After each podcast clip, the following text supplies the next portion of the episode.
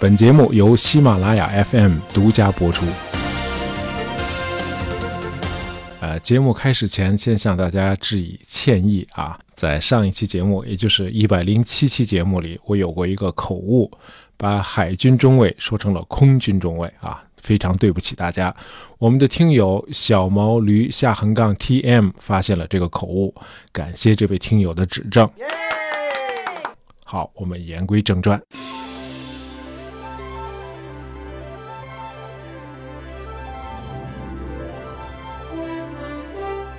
是去求职面试，通常都得先交个简历，对吧？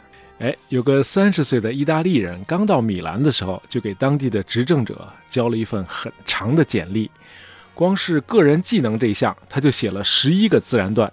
呃，在前十段里，他罗列了他最擅长的设计技能，他能设计建造公共建筑啊，包括雕像、纪念碑、教堂和桥梁。另外，他还能制造那个时期最先进的大炮，他还发明了一款装甲车。呃，写到第十一个自然段的时候，他说他还是一位画家，而且什么题材都能画。他还真没吹牛。呃，世界艺术史上最负盛名的两幅画《最后的晚餐》和《蒙娜丽莎》都是他画的。对他就是列奥纳多·达芬奇。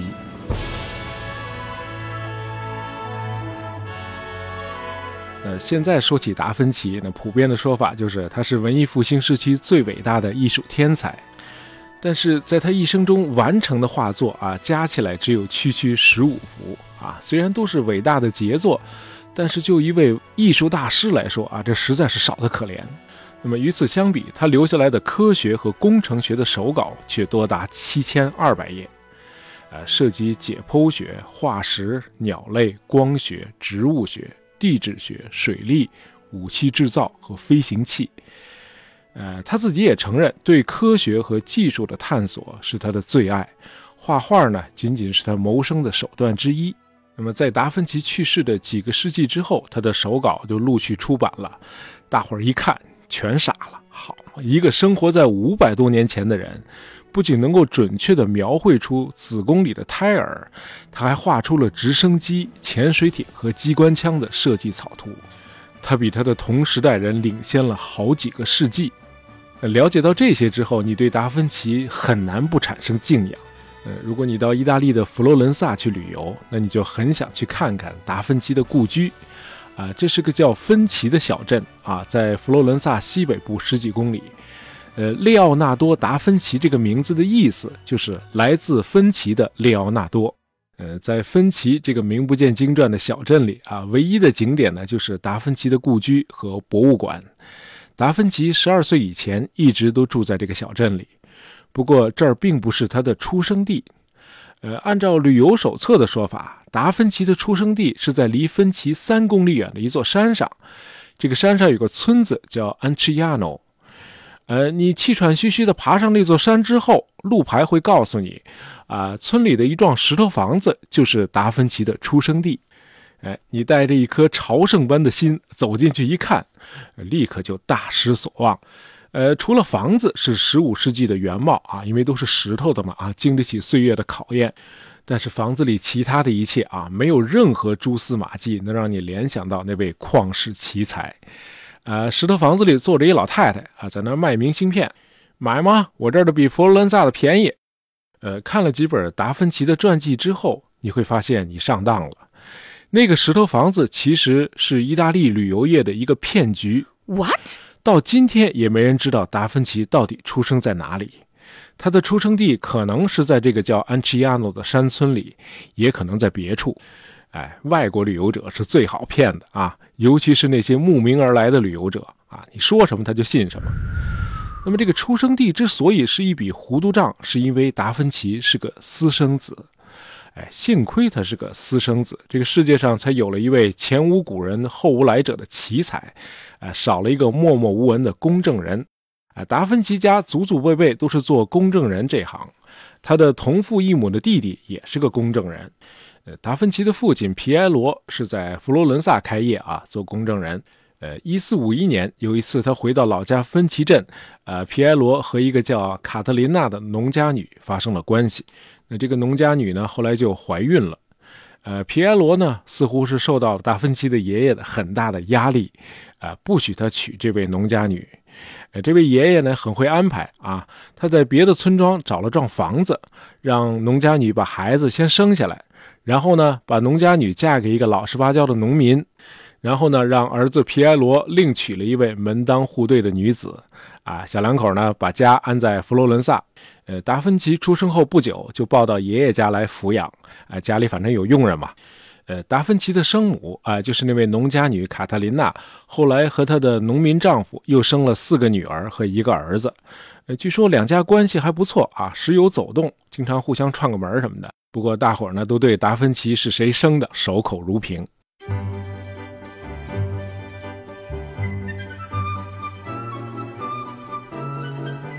因为是私生子，那么达芬奇就不能从事他父亲的行业了。既然不能做公证人嘛，也就没有必要去上那个拉丁文学校了。因此，十二岁以前的达芬奇一直处于一种放养的状态啊，整天和他年轻的叔叔弗朗西斯科一起在野外玩耍。哎，这就让达芬奇对自然界的岩石、流水、风雨和动植物都产生了浓厚的兴趣。他想知道这一切是怎么来的，他们之间都有什么联系？呃，在他后来的手稿里啊，他记录了这样一件童年的往事：有一天，他独自一人在山上溜达，不经意的就走到了一个漆黑的山洞口。他在这洞口自我挣扎了半天啊，他很想进去看看，又怕里边有妖魔鬼怪。那最后呢，还是好奇心占了上风，他进去了。这洞里边虽然没有妖魔鬼怪在等他啊，但是那个场景还是把他给惊呆了。他看到洞里的这个岩壁上有个巨大的鲸的骨骼化石，我的妈呀，这不是海里的巨型动物吗？怎么跑到山上来了？哎，五百多年前的小达芬奇当然不可能知道大陆漂移学说啊，那他能联想到的也只有圣经里描述的那个大洪水。那面对这头巨鲸的化石啊，对这个妖魔鬼怪的恐惧完全被对大自然的敬畏所取代了。哎，很可能就是从这一刻起啊，对科学的探索和对未知场景的漫无边际的想象，就成了达芬奇人生的主旋律。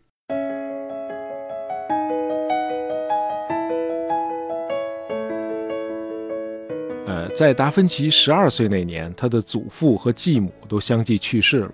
于是达芬奇就搬到佛罗伦萨他父亲的家，呃，父亲发现儿子喜欢用画草图的形式啊，把看到的自然界场景记录下来，就把这孩子呢送到了艺术家维罗奇奥的工作室去学习绘画。哎，这个艺术界呢有这样一个传统，某位大师的作品并不是百分之百都由大师亲自完成，画中呢有一些不太重要的细节，通常呢是由大师青睐的一些学徒来画。那么，一四七五年，受教会的委托，啊，老师弗罗齐奥画了一幅基督受洗。呃，在这幅画里，达芬奇承担的任务是画画的右下角那个跪着的天使。结果呢，他这个天使画的太出色，也太突出了，以至于起到了喧宾夺主的效果。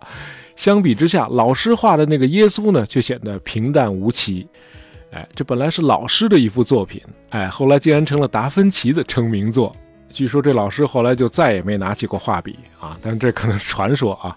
那么学徒期满之后，在维罗齐奥老师的作坊里又工作了一段，那么达芬奇就自立门户，开了一个自己的工作室。那么他很快就形成了一套自己的绘画风格，比如在后来的作品《蒙娜丽莎》里，我们看到这个边缘的这种朦胧啊，明暗交界处的那种虚化啊，我们先不细谈这个。呃，在我看来，达芬奇的才华主要是体现在他能在看似不相干的事物之间建立起联系。哎，我们人类的很多伟大创意其实都是这样产生的。啊，达芬奇建立起联系的两个事物就是科学和艺术。呃，还在他当学徒的时候，达芬奇就开始研究人体的基本结构。呃，他画下了很多肌肉、肌腱和脸部的解剖图。呃，他对人体的这些认识后来都被应用到他的画作中去了。那么，除了人体，他至少还解剖过五种动物。当然，解剖仅仅是他观察自然的一个领域。呃，他会长时间的在窗前观察日落的时候光影是怎么移动的啊，怎样慢慢的给大地带来一片暮色。呃，可以说他留下来的七千二百页手稿都是他的好奇心、观察和无边无际的想象力的结合。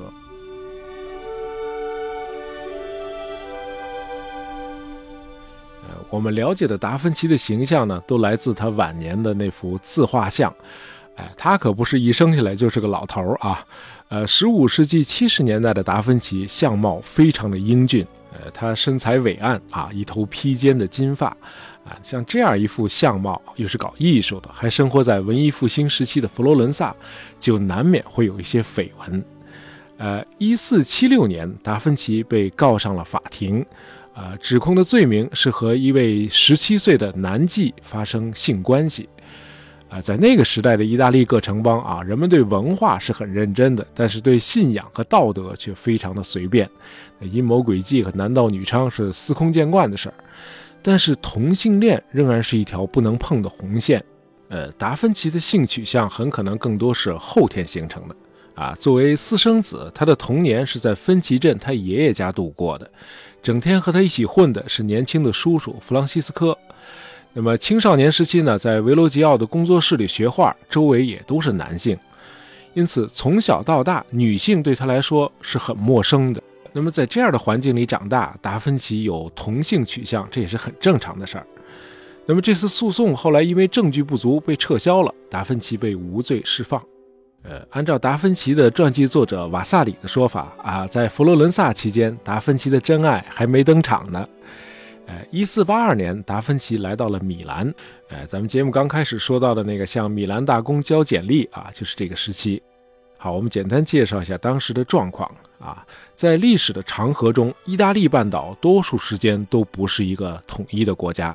那么，十五世纪文艺复兴时期的意大利啊，有点像我们国家的春秋战国。呃，从北到南有五大城邦，五分天下。啊，还有一大堆小的城邦呢，分别依附于这五大邦。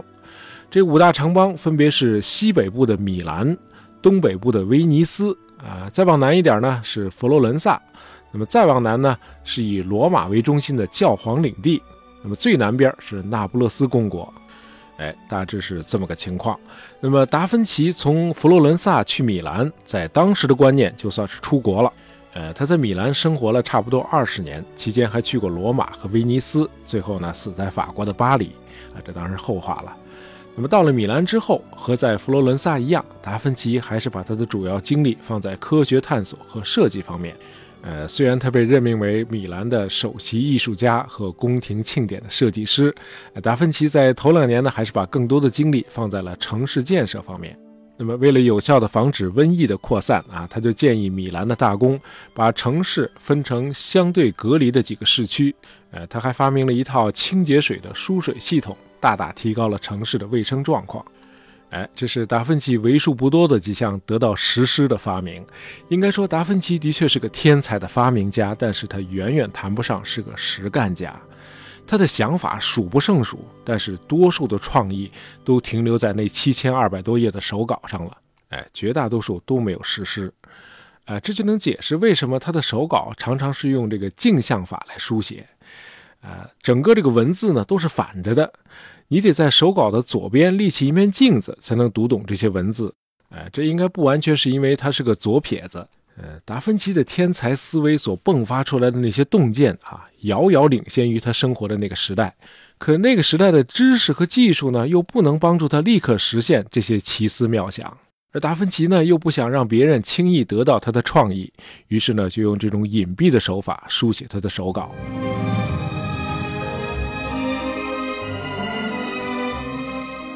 由于科学研究大大牵涉了他的精力，呃，达芬奇在绘画方面啊，成品实在是少得可怜。我们重点谈谈这个《最后的晚餐》。呃，这是一幅湿壁画，呃，画在这个米兰圣玛利亚感恩修道院的餐厅的墙壁上。呃，达芬奇一生都痴迷于技术创新，那这次也不例外。呃，画这个《最后的晚餐》的时候，他尝试用灰泥油画技术。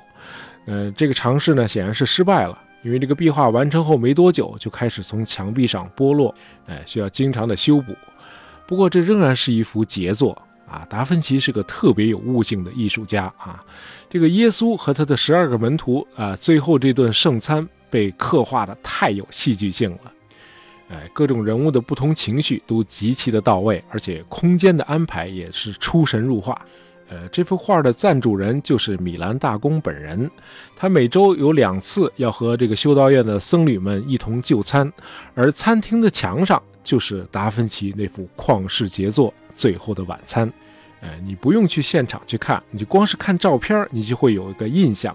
这画里这个虚构的这个房间呢，简直就是现实中那个修道院餐厅的延长。哎，达芬奇的这个透视法用的实在是太巧妙了，完全是一幅三维的立体景象。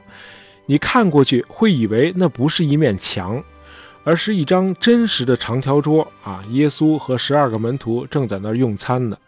那说到这儿呢，咱们就得提一下达芬奇密码。啊，得承认这个达芬奇密码是一本很好看的小说。但是小说就是小说啊，那里边的观点你可千万别当真。呃，我承认，十五年前我读这本小说的时候，真是被吓了一大跳。呃，吓着我的就是小说里讲到的《最后的晚餐》这个环节。哎，在《最后的晚餐》这幅画的中央啊，耶稣右手边的门徒圣约翰，哎，从我们观者的视角，他是在左边啊。哎，这个圣约翰怎么看都是个女的啊，你第一眼看是个女的，你仔细看还是个女的。小说里呢是言之凿凿的说，那就是个女人，而且是耶稣的秘密妻子啊，是抹达拉的玛利亚。哎，当然这个观点我真的是很难相信啊。从达芬奇的手稿里流露出来的宗教观点可以看出来啊，他不太可能是小说里描述的那种反教会成员。哎，这达芬奇密码就是本小说啊，别当真。那好，这个最后的晚餐里这个圣约翰为什么这么像女的？啊，相貌和仪态，呃，都是女性的形象嘛，哎，因为画这个形象的模特是个很有女性特征的男子，这就要说到达芬奇的真爱了。呃，一四九零年，有一个美少年加入了达芬奇在米兰的工作室，他叫萨莱。那么以后的很多年，达芬奇对这个萨莱一直是照顾有加，还亲自教授他绘画技巧。当时就有人问达芬奇说：“这个萨莱没什么天赋。”而且还有撒谎和小偷小摸的习惯，为什么还要常年留用这样的人呢？达芬奇的回答是：因为她漂亮，因为她举止温柔典雅，尤其是她有一头蓬松的卷发。那么，在萨莱二十三岁那年，达芬奇以她为模特画了一幅施洗者圣约翰。那么，在这幅画里，这个圣约翰也是被画得非常的妖艳啊，性别上很难判断是男是女。你用这个圣约翰和《最后的晚餐》里那个圣约翰，以及达芬奇的另一幅名画《蒙娜丽莎》做个对比，你自己就会得出结论。呃，这样看来，这个达芬奇的传记作者瓦萨里是对的。他认为蒙娜丽莎的原型也是萨莱。呃，事实上，你把这个 Mona Lisa 这个字母顺序稍作调整，就变成了 Mon Salai 啊，这个意思就是我的萨莱。呃，一五一九年达芬奇去世之前，他把手稿和工作室都委托给他的得意门生梅尔奇，唯独把走到哪都随身携带的那幅蒙娜丽莎给了萨莱。哎，后来这个没心没肺的萨莱以四千块金币的价格把这幅名作卖给了法国国王弗朗索瓦一世。从一八零四年开始，蒙娜丽莎就在巴黎的卢浮宫展出了。呃，它一直是那里的镇馆之宝。好，我们今天简单聊了聊达芬奇，啊，这期节目是由我们的听友齐朱旭胖子点的题啊，希望你喜欢。